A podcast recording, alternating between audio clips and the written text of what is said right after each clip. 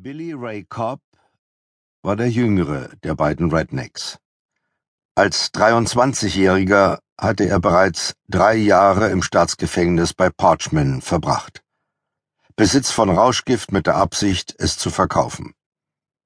Die 36 Monate in der Strafanstalt stellten den hageren, zähen Billy Ray auf eine harte Probe, aber er überlebte, indem er ständig Stoff vorrätig hielt.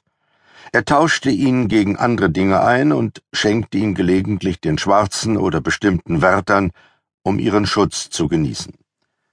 Nach seiner Entlassung stieg er wieder ins Drogengeschäft ein und verdiente so gut, dass er jetzt, etwa ein Jahr später, zu den wohlhabenderen Rednecks in der Fort County zählte.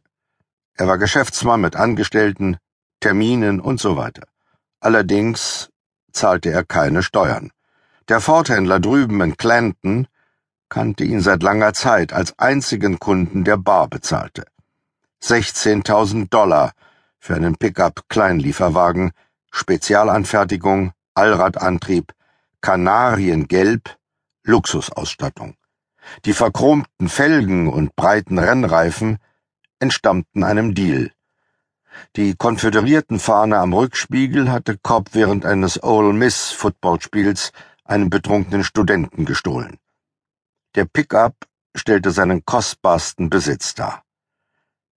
Er saß nun auf der Ladeklappe mit einem Joint zwischen den Lippen, trank ein Bier und beobachtete, wie sich sein Freund Willard das schwarze Mädchen vorknüpfte. Willard war vier Jahre älter und ein Dutzend Jahre langsamer. Er galt im Großen und Ganzen als harmloser Kerl, der nie in ernste Schwierigkeiten geriet und nie längere Zeit im Knast saß. Nur dann und wann eine Nacht in der Ausnüchterungszelle. Nichts Besonderes. Wenn man ihn nach seinem Beruf fragte, bezeichnete er sich als Holzarbeiter. Doch der schmerzende Rücken hielt ihm vom Wald fern. Derzeit arbeitete er für Cobb, Billy Ray zahlte zwar nicht viel, aber er hatte immer Dope. Zum ersten Mal seit Jahren konnte sich Willard jederzeit Nachschub beschaffen. Und er brauchte eine Menge, seit er an den Rückenschmerzen litt. Das Mädchen war zehn und klein für sein Alter. Es lag auf den Ellenbogen aufgestützt, die Arme mit einem gelben Nylonstrick gefesselt. Die Beine waren auf groteske Weise gespreizt. Der rechte Fuß an den Stamm einer kleinen Eiche gebunden, der linke an den schiefen Pfosten eines alten, vernachlässigten Zauns. Das Seil schnitt der Schwarzen in die Haut, und Blut tropfte aus den Wunden. Das eine verquollene Auge im blutigen Gesicht blieb geschlossen, und das andere konnte sie nur halb öffnen, um den zweiten Weißen auf der Ladeklappe des Wagens zu erkennen. Sie blickte nicht zu dem Mann über ihr. Er keuchte, schwitzte und fluchte. Er tat ihr weh. Als er fertig war, schlug er sie und lachte. Und der zweite Mann lachte ebenfalls. Dann grölten sie zusammen, rollten wie zwei Verrückte durchs Gras und lachten noch lauter. Das Mädchen drehte den Kopf zur Seite, schluchzte und versuchte leise zu sein. Es fürchtete, erneut geschlagen zu werden, wenn es laut weinte. Die Männer hatten der Schwarzen gedroht, sie umzubringen, wenn sie nicht still wäre. Schließlich verstummte das irre Gelächter. Die beiden Männer setzten sich auf die Ladeklappe, und Willard reinigte sich mit dem blutbesudelten, schweißfeuchten T-Shirt der Negerin. Cobb reichte ihm ein kaltes Bier aus dem Kühlfach und sprach über die Hitze. Sie beobachteten die Kleine, während sie zitterte und stumm Tränen vergoss. Nach einer Weile rührte sie sich nicht mehr.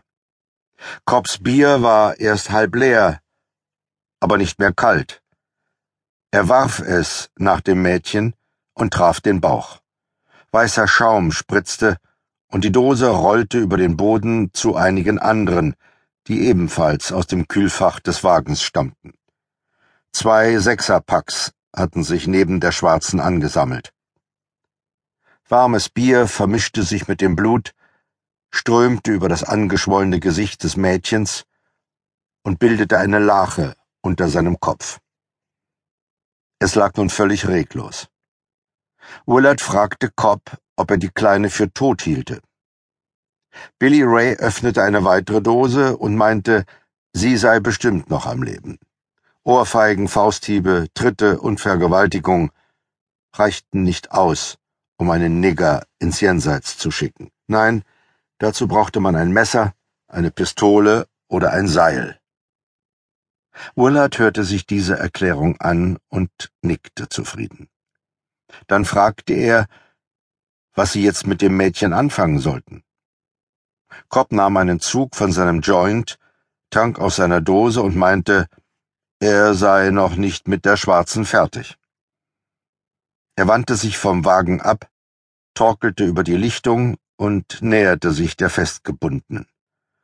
Dicht vor ihr verharrte er, verfluchte sie mehrmals, goss ihr kaltes Bier ins Gesicht und lachte wie ein Wahnsinniger. Sie sah, wie er an dem Baum auf der rechten Seite vorbei wankte und ihr zwischen die Beine starrte. Als er die Hose sinken ließ, drehte sie den Kopf nach links und schloss die Augen. Neue Schmerzen standen ihr bevor. Sie blickte durch die Bäume und bemerkte etwas. Einen Mann, der durchs Gebüsch lief, ihr Vater. Er schrie und rannte, um ihr zu helfen, um sie zu retten. Sie rief seinen Namen, doch plötzlich verschwand er. Irgendwann schlief sie ein. Der größere Mann kam mit einem Messer, griff nach dem linken Fuß und zerschnitt das Seil. Als er auch die Fessel am rechten Bein löste, rollte sie sich zusammen und kehrte ihm den Rücken zu.